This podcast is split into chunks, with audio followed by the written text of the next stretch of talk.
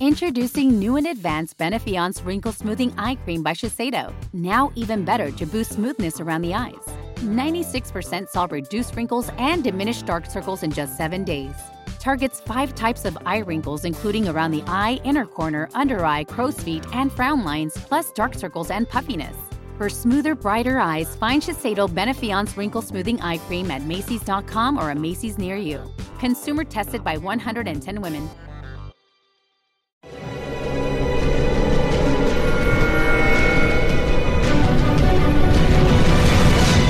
Yo documental.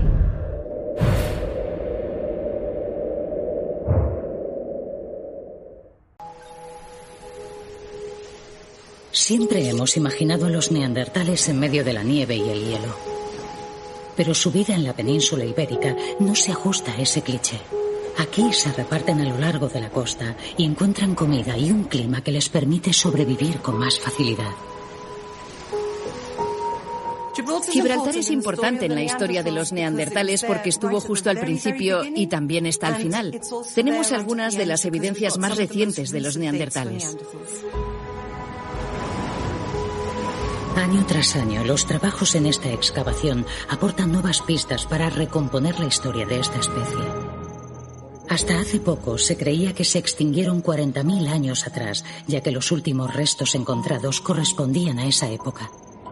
Si encuentras muchos yacimientos y todos han sido fechados en 40.000 años, lo que significa para mí es que había una población de neandertales saludable hace 40.000 años en toda su área de distribución. Por lo tanto, deben de haberse extinguido después de 40.000. En diversos yacimientos de la península ibérica, los últimos restos hallados confirman esta hipótesis. Por lo que sabemos, los últimos neandertales de todo el planeta estuvieron aquí, de pie, en esta zona de la cueva de Gorham, hace unos 32 o 34 mil años. Aquí hemos encontrado muestras y las hemos fechado con la técnica del carbono 14 y la termoluminiscencia. Podríamos debatir si era 32 o 35 o 36, pero en la península ibérica, sobre todo en el suroeste, el umbral de 40.000 fue superado sin lugar a dudas por los neandertales.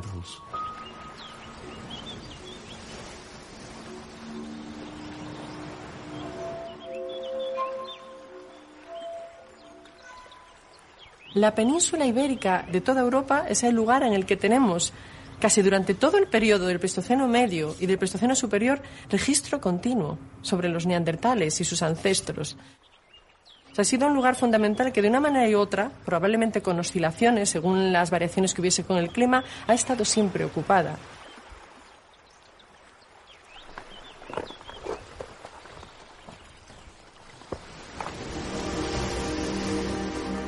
Desde 2016, el conjunto arqueológico de las cuevas de Gorham es patrimonio de la humanidad. Por cantidad y calidad, los hallazgos de estas cuevas han sido decisivos para conocer la historia de los neandertales.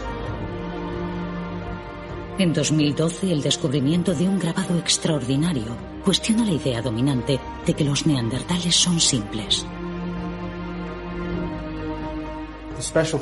Lo que hace especial a este grabado es que pudimos mostrar que fue hecho de forma intencionada por un neandertal. Este es el único grabado que conocemos hasta la fecha que se ha demostrado que fue hecho por un neandertal.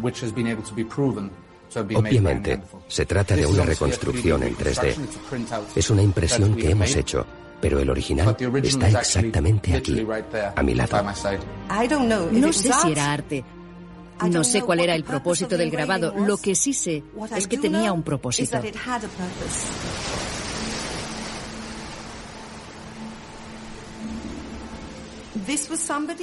Hubo alguien que se sentó, que sabía qué forma quería darle a la roca, que cogió la herramienta adecuada y decidió hacer una línea. Y luego una segunda línea exactamente encima de la primera. Eso requiere mucha fuerza y mucha decisión. Y sabemos que la más profunda de las líneas requirió unos 60 trazos. Hace 20 años pensábamos que los neandertales eran como animales, que prácticamente no tenían habilidades. Mirábamos a los ojos de un neandertal y lo que nos miraba era un mono o un perro inteligente. Hoy en día es un humano que nos devuelve la mirada. Hasta hace poco, esta idea era inconcebible y obliga a replantear lo que sabemos de los neandertales. En Gibraltar, en 1848, se encontró un resto de esta especie de Homo extinta, ocho años antes de los descubrimientos en el Valle de Neander que le darían nombre.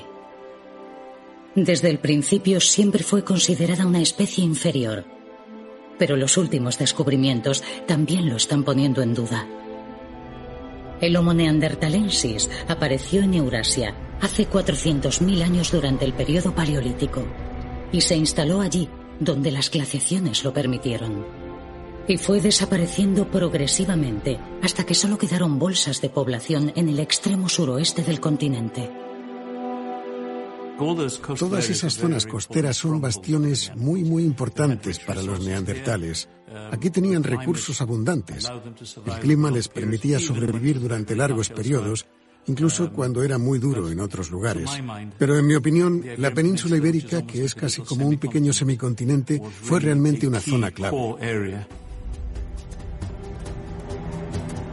Generación tras generación, los neandertales se perpetuaron durante más de 350.000 años, a pesar de las condiciones tan adversas que les tocó vivir.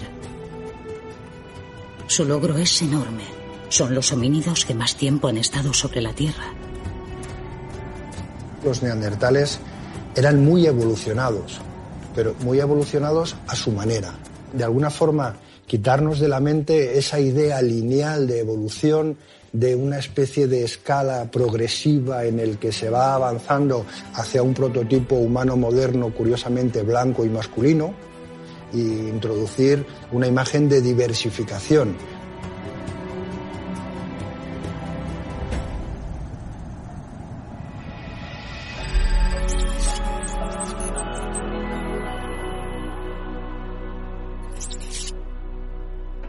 En la península ibérica hay emplazamientos que los neandertales descubrieron al principio de su existencia y siguieron reutilizando como refugio a lo largo del tiempo. Ahora mismo, con los datos que tenemos, podemos decir que en la cueva de los Stationers podemos viajar eh, a través de toda la historia de los neandertales, desde los más antiguos, de hace 300.000 años, hasta los últimos neandertales de hace 35.000. En arqueología, además del trabajo, la suerte también cuenta. Después de 14 años de excavaciones, en Techoneras se acaban de encontrar primero un diente de leche y después otros dos incisivos infantiles y el molar de un adulto. Encontrar dientes humanos siempre es una sorpresa. Eh, aparecen. ¿no? Y una vez han aparecido, mm, evidentemente el propio yacimiento adquiere una dimensión completamente distinta. Jordi Roussel, el director del yacimiento, lleva los dientes a un centro de referencia para su estudio. El valor de la información que puede contener algo tan pequeño es incalculable.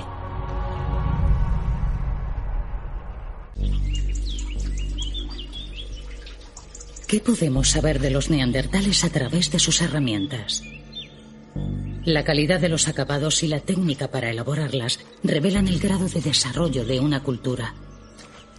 Miquel Guardiola es uno de los grandes especialistas en tecnología prehistórica. Después de más de 25.000 horas practicando la talla de piedras del mismo modo que lo hicieron nuestros antepasados, domina la técnica de los neandertales. Esto no tiene nada de fácil, aunque lo pueda parecer.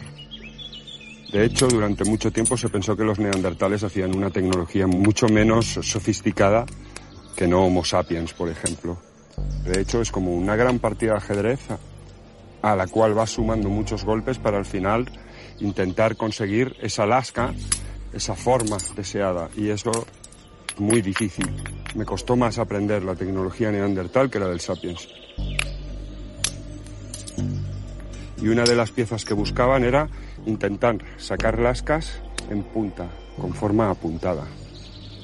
Una vez he conseguido crear esta forma alargada, circular al bloque, ahora voy a hacer toda una serie de secciones por el lateral para darle convexidad a la parte superior. Es muy importante. Es el gran truco de las herramientas neandertales. La intención es que ahora, cuando le daré el golpe aquí, sacar una lasca así.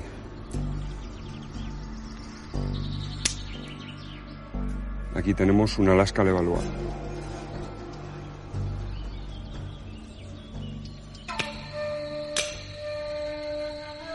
Esto lo aprendían desde pequeños, desde pequeñas. Empezaban a, tallar, seguramente acompañados de algún adulto que les iba explicando qué es lo que tenían que hacer.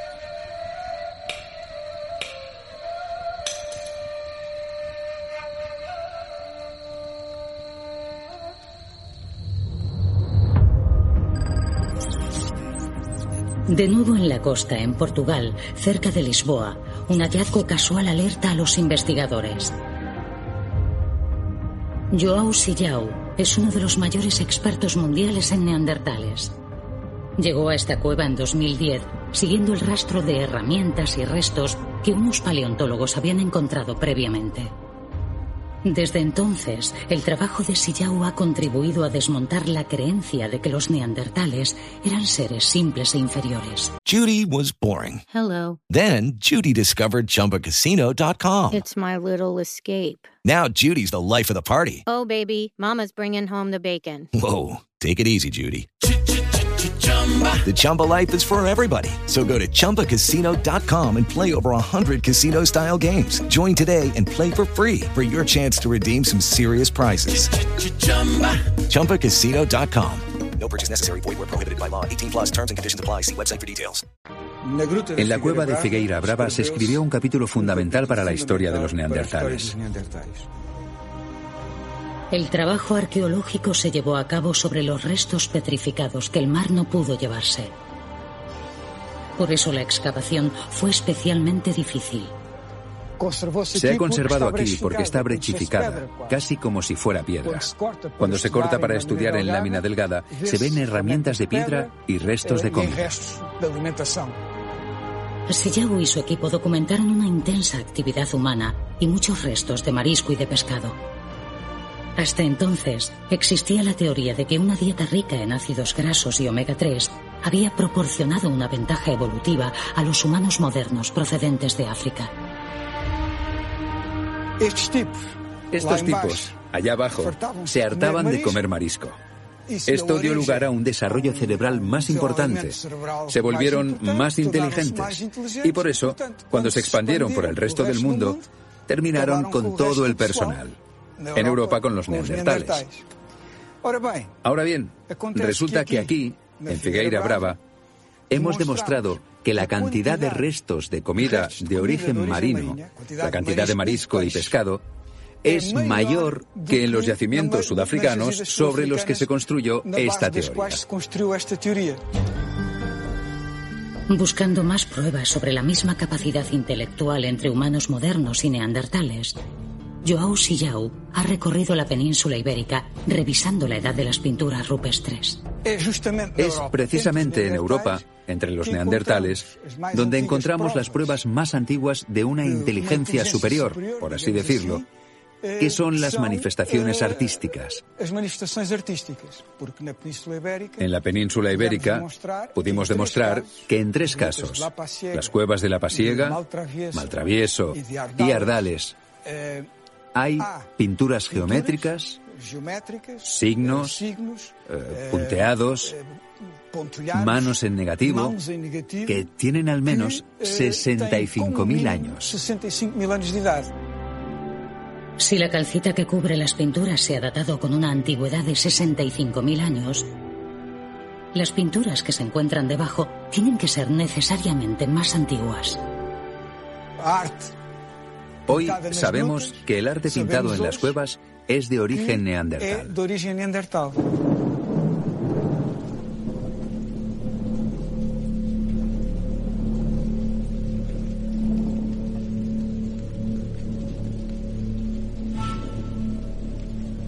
Esa capacidad de generar símbolos y pensamiento abstracto acaban con la idea generalizada de que los neandertales eran simples e inferiores.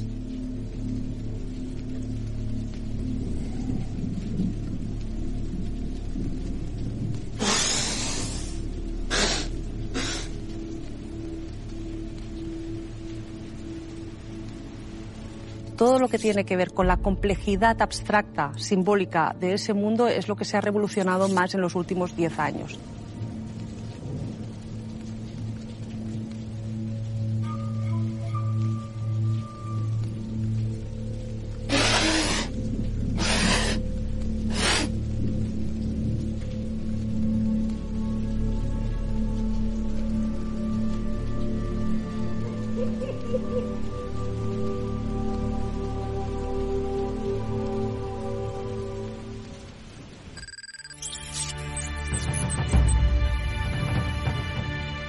Recién llegado a Burgos, Jordi Roussel está a punto de descubrir los secretos que encierran los dientes encontrados en Teisoneras.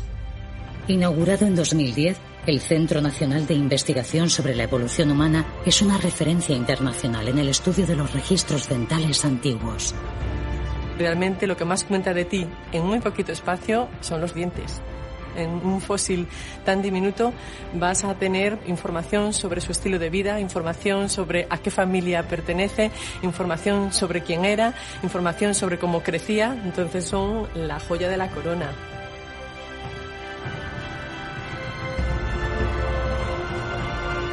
Jordi espera ahora el resultado expectante. Confirmar que los dientes son neandertales abriría una ventana al conocimiento sobre el desarrollo corporal de esta especie, desde su niñez hasta la edad adulta. Esta es la reconstrucción en 3D del diente. El hecho de poder analizar el diente por dentro nos permite saber si entraría dentro del rango neandertal o si va dentro del rango sapiens u otra especie, claro. En este caso vemos que Teixoneras, el diente que hemos escaneado antes, es típicamente neandertal.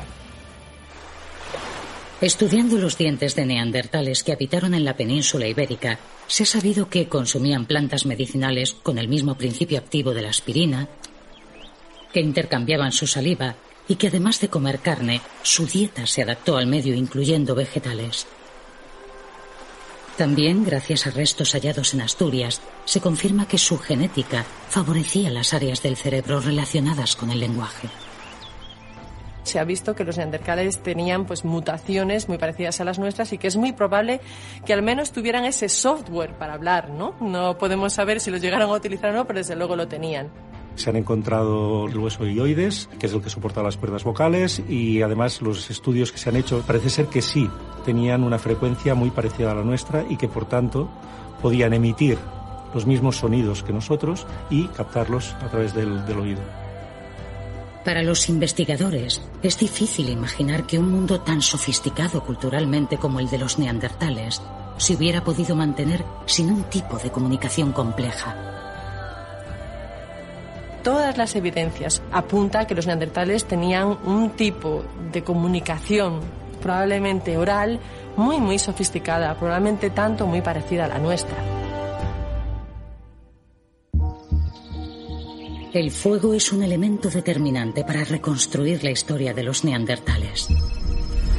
En todos los yacimientos de España, Portugal y Gibraltar se han encontrado restos de hogueras. Nuestros antepasados fueron los primeros en dominar el fuego y utilizarlo sistemáticamente. Esto es hiedra. Esta madera es muy conocida por su cualidad para hacer fuego. Como la madera no se ha conservado a lo largo del tiempo, se desconoce con exactitud cómo eran capaces de hacer fuego. Aquí tenemos una planta rupícola que habrá caído de aquí arriba y que crece solo en las paredes de, las entradas de las cuevas y por lo tanto siempre está seca. Es una yesca fantástica. Miquel Guardiola, como especialista en tecnología del Paleolítico, tiene su propia hipótesis sobre cómo podían hacer fuego. Y no es un método simple. En realidad, Homo neandertal es uno de los maestros del fuego eh, a nivel de evolución humana. Es muy difícil hacer el fuego de hecho, tienes que hacer como 15 o 20 cosas bien para conseguir el fuego, si no, no hay manera. Aquí tenemos una tablilla de madera de chopo y le voy a preparar la oquedad para que encaje el palo. Se usa una lazada en el arco con el palo y de esta manera hay una tensión que la cuerda transmite al palo y el palo se va a ver obligado a girar cuando yo haga delante y atrás el arco.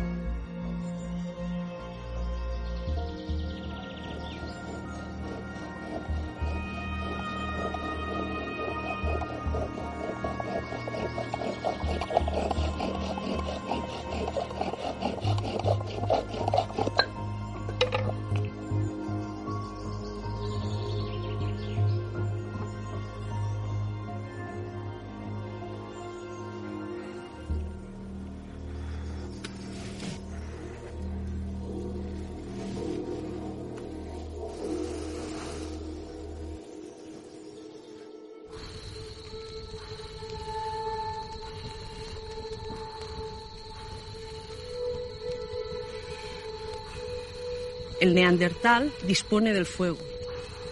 Es cuando se universaliza el uso del fuego y el fuego lo que nos otorga a los humanos es una gran cantidad de horas de ocio. Pasamos de no ver por las noches a ver y eso nos da muchísimas horas para la socialización,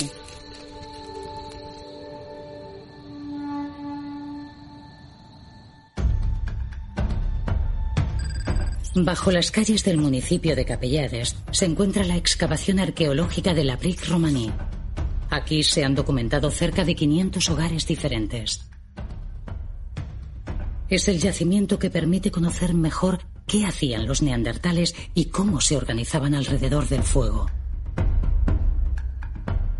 Aquí en la Brique Romaní lo que hemos visto es que son grupos que van entre 10 y hasta 30 individuos, depende de la época del año y los recursos que hay en el entorno viven siempre en grupos sociales, reparten probablemente las tareas de subsistencia, cooperan, tienen estrategia y son capaces de planificar qué es lo que va a pasar después. Por tanto, tienen una conducta muy compleja, muy parecida a la nuestra. El interés por esa conducta tan humana de los neandertales ha llevado a Eudal Carbonell a convertirse en un referente para los nuevos investigadores. This is your captain speaking. Uh, we've got clear runway and the weather's fine, but we're just going to circle up here a while and uh, get lucky. No, no, nothing like that. It's just these cash prizes add up quick. So I suggest you sit back, keep your tray table upright, and start getting lucky. Play for free at LuckyLandSlots.com. Are you feeling lucky? No purchase necessary. Void where prohibited by law. 18 plus terms and conditions apply. See website for details. Judy was boring. Hello. Then Judy discovered ChumbaCasino.com. It's my little escape. Now Judy's the life of the party. Oh, baby, Mama's bringing home the bacon. Whoa, take it easy, Judy. The Chumba life is for everybody. So go to ChumbaCasino.com and play over 100 casino style games. Join today and play for free for your chance to redeem some serious prizes. ChumbaCasino.com. No purchase necessary. Void where prohibited by law. 18 plus terms and conditions apply. See website for details. Este yacimiento se empezó a excavar hace más de 100 años. Él retomó los trabajos en 1983 y desde entonces regresa cada año. Estamos delante de algo histórico. Es en torno a estos lugares que esta especie progresa y esta especie encuentra su sentido en la historia.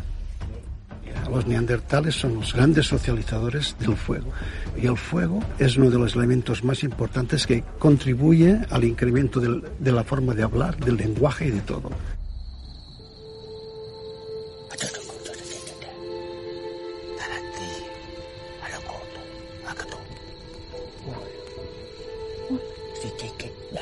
El fuego sirve para generar probablemente las primeras escuelas de conocimiento en la evolución humana.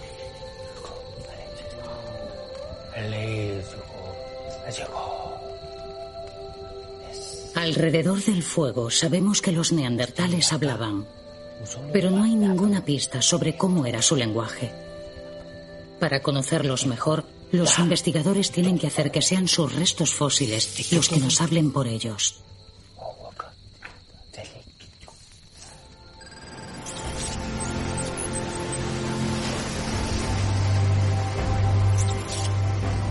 Hasta hace poco, los arqueólogos acostumbraban a vaciar por completo los yacimientos en los que trabajaban para poder estudiar sus restos. Con las técnicas actuales, eso ya no es necesario. Se puede obtener mucha información a través de muestras muy pequeñas, alterando apenas el entorno, lo que deja una oportunidad a las investigaciones futuras y a las tecnologías que aún están por llegar. Es muy preocupante ir a cuevas que fueron excavadas en el último siglo y no podemos volver y hacer más porque fueron vaciadas. Es nuestra responsabilidad, especialmente sabiendo lo que podemos hacer ahora y cómo evolucionan las técnicas, que siempre guardemos algo para el futuro.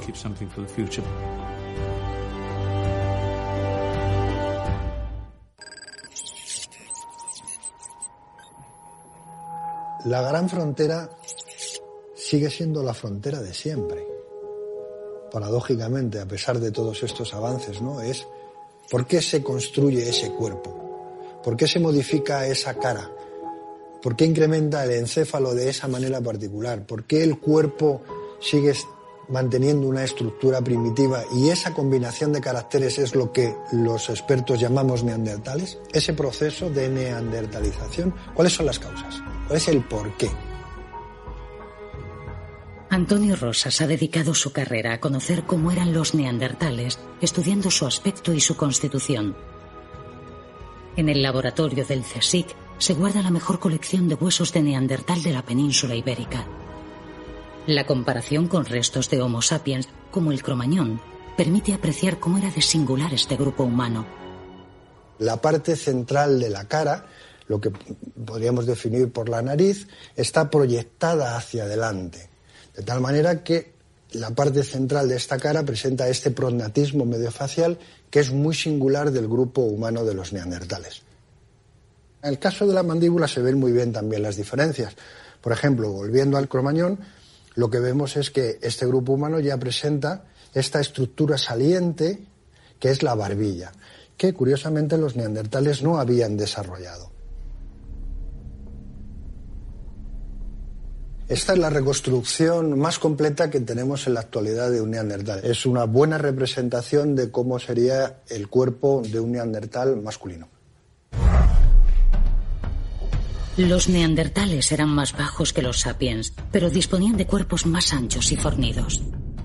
Su masa muscular estaba muy desarrollada y tenían las articulaciones reforzadas. El tórax, más amplio, permitía una mayor capacidad respiratoria.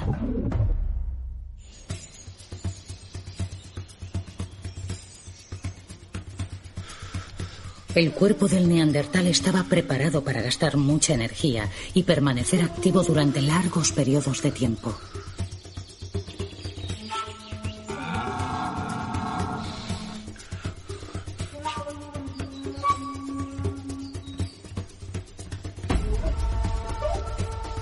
El neandertal se había adaptado a una vida de cazador-recolector en climas adversos reproducida invariablemente durante decenas de miles de años.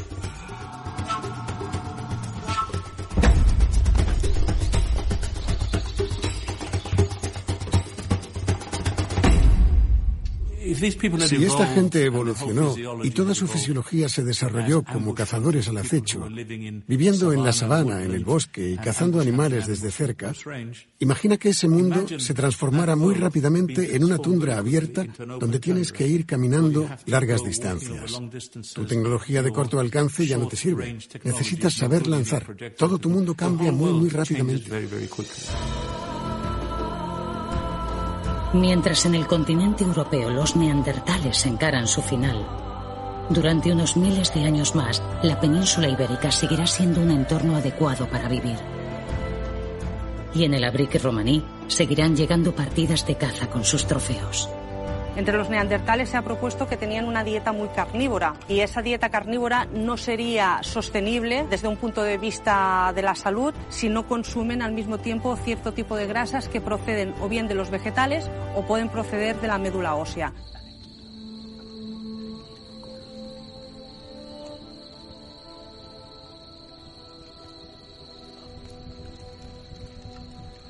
Los restos encontrados nos ayudan a resolver algunos enigmas, pero no todos.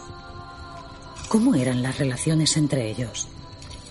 ¿Hasta qué punto eran parecidas a las nuestras? ¿Podían amar? Hablar de amor es muy difícil porque estamos hablando de ah, sentimientos. Los sentimientos no fosilizan.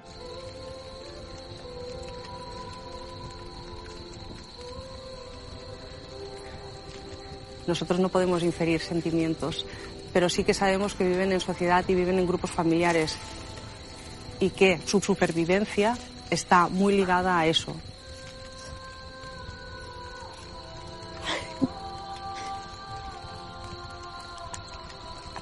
Siempre da la sensación de que cuando sabes algo más eres más consciente, pero mucho que te falta. Pero estás como subiendo un peldaño, ese peldaño te pone una perspectiva más alta, para tener una visión panorámica todavía mucho más grande de lo que has hecho y también de lo que te falta. Pero claro, las vistas son mucho más bonitas, mucho más completas.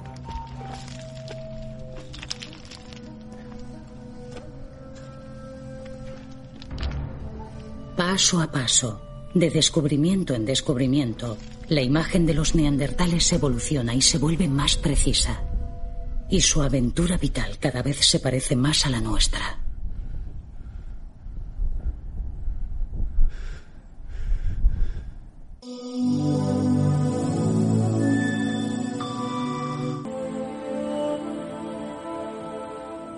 En la península ibérica, los neandertales alargaron su existencia más que en ningún otro lugar del continente.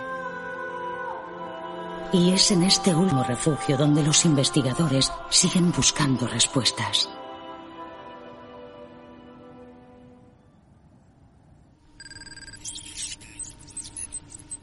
En el CSIC, las perspectivas de saber cómo eran los neandertales aumentan con cada avance tecnológico.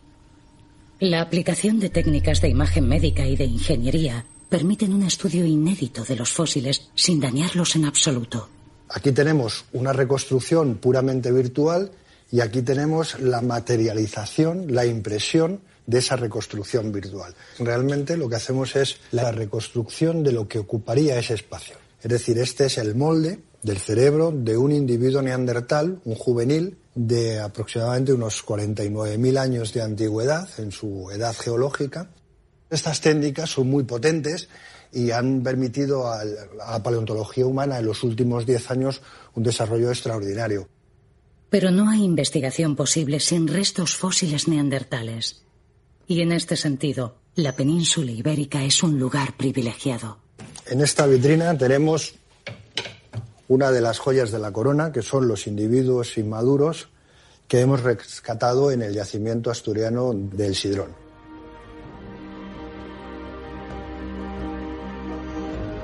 El nombre del Sidrón resuena con fuerza en el ámbito de la paleoantropología mundial. Identificados como neandertales, en la excavación hay miles de fragmentos. Se calcula que de unos 13 individuos diferentes, uno de los mayores grupos hallados hasta la fecha. En 2000, cuando Antonio Rosas comenzó a investigar en el Sidrón, los estudios de ADN primitivo daban sus primeros pasos. El yacimiento se encontró en medio de una auténtica revolución que cambiaría para siempre la manera de investigar. Nosotros, como equipo, con los fósiles del Sidrón, entramos en esa corriente desde el primer momento coincide en el tiempo la inquietud de hacer algo que sea distinto y que sea en aquel momento en la frontera del conocimiento y de la tecnología. Con el objetivo de preservar el posible ADN de los restos fósiles, en el Sidrón se diseña un protocolo de excavación inédito hasta el momento. Llevamos todos los trajes que utilizamos normalmente en el laboratorio a la propia excavación. Obviamente no tiene sentido utilizar estos trajes cuando las muestras llegan contaminadas. Con los restos de El Sidrón, el genetista Carlas Lalueza fue uno de los primeros en secuenciar ADN neandertal. Eso le permitió unirse al proyecto internacional que conseguiría descifrar el genoma de estos homínidos y que cambiaría para siempre lo que sabemos de los neandertales. El genoma neandertal representa un paso cualitativo. Cuando se empieza el proyecto en sí, ni siquiera existen las tecnologías necesarias para llevarlo a cabo desde un punto de vista tecnológico era imposible y entonces desde un punto de vista conceptual una cosa que es imposible tecnológicamente también es imposible conceptualmente. La publicación del genoma neandertal en 2010 supuso una revolución en el conocimiento equiparable a cuando se envió al hombre a la luna. Creo que lo que hace el ADN único es la, la enorme cantidad de información que hay. Lo más relevante ha sido descubrir que los neandertales y los humanos modernos se cruzaron en el pasado. Nosotros llevamos cerca de un 2% de neandertal en nuestros genomas, especialmente en la gente que vive fuera de África.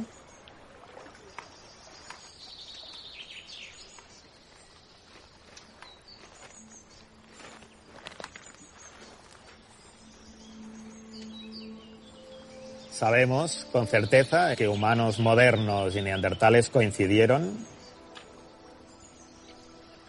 se cruzaron en varias ocasiones, probablemente en la mayoría de ocasiones que pudieron,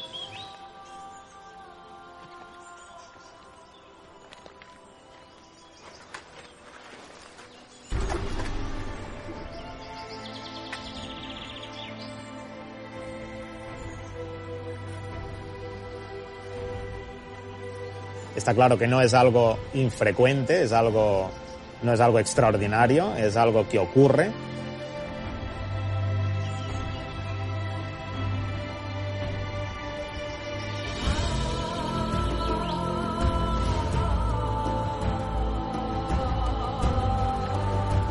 Hubo interacción entre neandertales y humanos modernos en algún lugar de la península durante ese periodo tan largo. Saliendo de África, los humanos modernos llegaron al continente europeo. Eran muchos más y empezaron a expandirse y mezclarse con los antiguos pobladores. Mientras los neandertales fueron desapareciendo de todo el continente, quedando solo en la península ibérica. La herencia genética que nos dejaron los neandertales permitió a nuestros antepasados adaptarse mejor al frío y combatir los virus que había en el continente.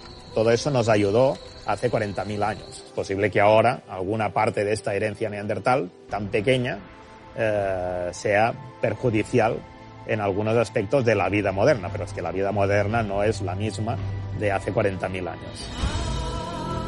El pequeño porcentaje de neandertal que llevamos con nosotros actualmente nos hace un poco más propensos al colesterol, al infarto de miocardio, a los trastornos circulatorios o incluso a la depresión. Pero gracias a esa misma herencia genética, hoy seguimos vivos en el planeta.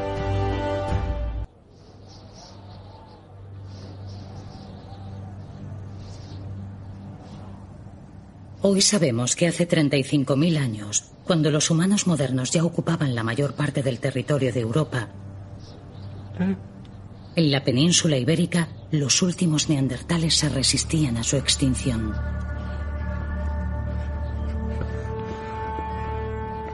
Al estudiar la forma como vivieron, tenemos una lección de resiliencia.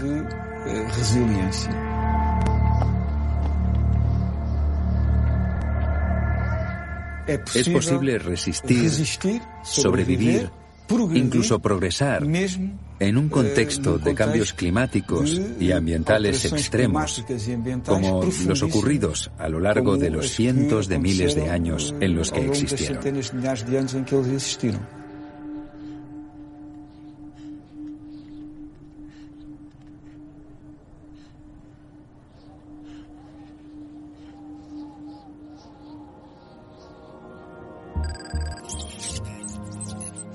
Su extinción sigue siendo un misterio.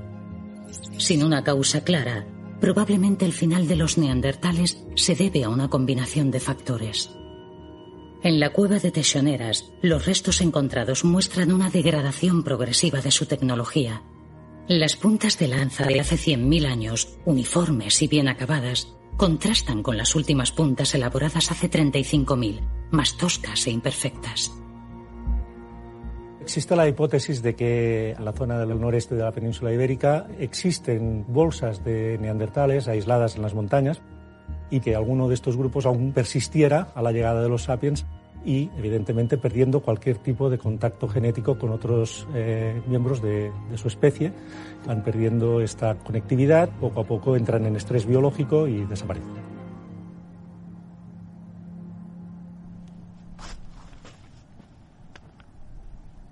Cuando analizamos especies que se han extinguido desde un punto de vista genómico, vemos unas señales de baja diversidad acumulada a lo largo de generaciones que son las mismas señales que estamos observando en especies que están en riesgo de extinción en la actualidad.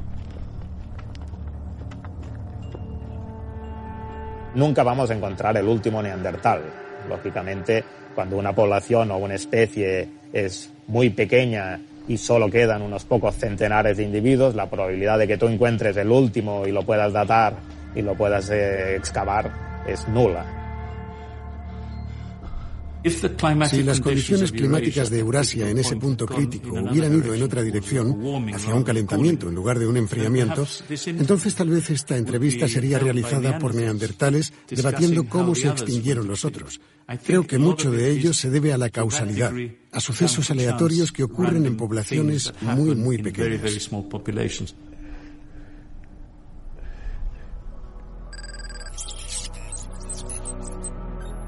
Para encontrar las respuestas que todavía faltan, más allá del genoma neandertal, la tecnología sigue ampliando los límites del conocimiento. En 2018 se ha descubierto que el esmalte dentario contiene restos de proteínas. Estas proteínas son mucho más estables y se conservan durante más tiempo. Tampoco sabemos cuánto más, pero claramente millones de años. Y eso significa que allí donde no llegue el ADN, llegará la paleoproteómica y permitirá hacer árboles moleculares donde ahora solo hay árboles paleontológicos. Y nuevamente tendremos, yo creo, una revolución en el, en el campo de la evolución humana a una profundidad temporal mucho mayor.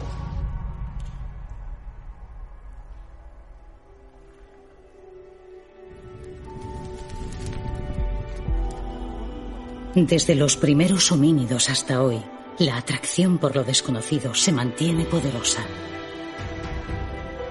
A pesar de las exploraciones y conquistas realizadas, todavía queda mucho por descubrir.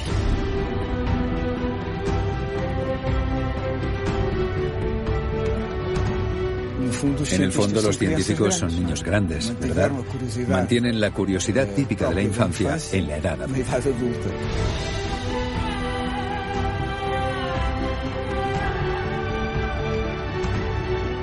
Mí me gusta más abrir eh, nuevas fronteras, cosas que de entrada te dicen pues que no van a funcionar. Eso es lo que me motiva más. Yo no me desanimo porque no encuentre la respuesta. Asumo que estoy aquí para seguir avanzando y que cuando crees que has resuelto una pregunta te surge una nueva y pues maravilloso.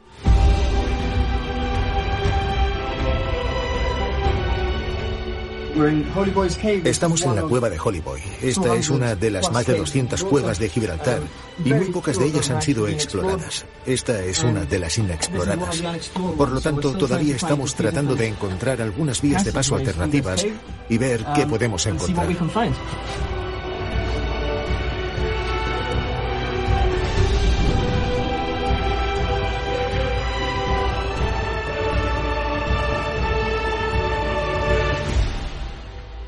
Esta es la esencia de la investigación, la novedad, el descubrimiento, el indagar para encontrar lo que no sabíamos antes. Quizás nunca sepamos por qué desaparecieron los neandertales, ni tampoco cuál era la esencia de esa otra humanidad que ellos representaban. Pero en la búsqueda del conocimiento, lo que sí es seguro es que no dejaremos de preguntar y que el camino para saber las respuestas siempre será fascinante.